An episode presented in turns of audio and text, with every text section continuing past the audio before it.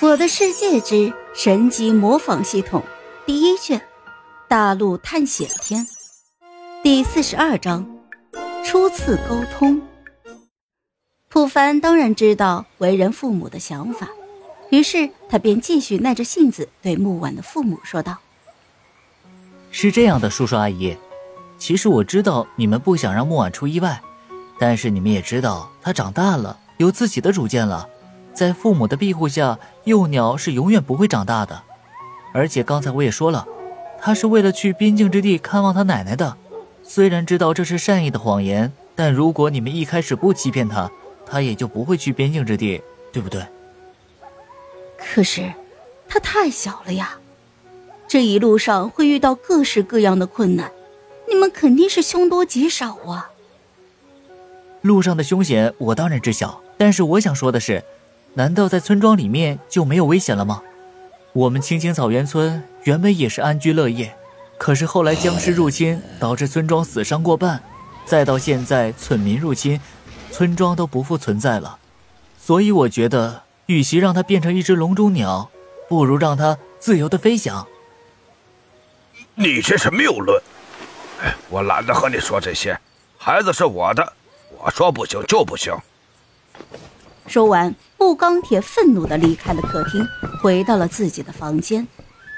眼看着谈判不成，普凡就只能是先另寻其他的办法了。把木婉偷偷带出去，那指定是不行的，毕竟这样不道德。而且，万一把木钢铁两夫妻给逼疯了，那可就不好了。想到这里，愈发烦躁的普凡就只能是先上床睡觉去了。次日清晨，天还微微亮，普凡这边就被木婉叫了起来。凡哥，凡哥，你昨天答应我要带我训练的，我们抓紧时间开始吧。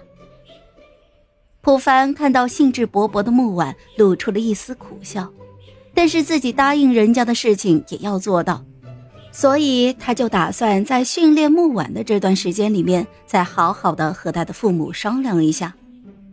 想到这里，普凡翻身起床，与此同时活动了一下筋骨，然后对着木婉说：“呃，很好，我就喜欢你这种干劲儿。那就这样吧，上午我们先练习宿舍，你去找一个靶子给我，我去选练习的场地。”“好的，没有问题。”木婉说着，就欢呼雀跃的下楼找靶子去了，而普凡也跟着一起下楼。只见木钢铁满脸严肃的盯着普凡，恨不得把普凡给吃了。普凡也是被吓了一跳，不过在木婉再三的催促之下，普凡对着身边跃跃欲试的木婉说道：“宿舍是一名弓箭手必须要学会的技能，也是基础技能。你什么时候可以把装箭蓄力发射控制在一秒钟之内，你什么时候就可以出手。”一秒钟是多长时间？一秒钟差不多是。木婉一时间就问住了普凡，这个世界又没有秒表或者是计时器，怎么给他计算时间呢？呃，这样吧，你说一遍一千零一，基本这就是一秒钟的时间了。说十遍就是十秒钟。你如果可以在十秒内射出十发箭，那你这个训练。就算是出师了。木婉似懂非懂的点了点头，紧接着便按照普凡教授的方法开始训练起来。好了，这一集我就讲完了，朋友们，该你们帮我点点赞和评论一下啦！有月票的也一定要投给我哦，感 谢感谢。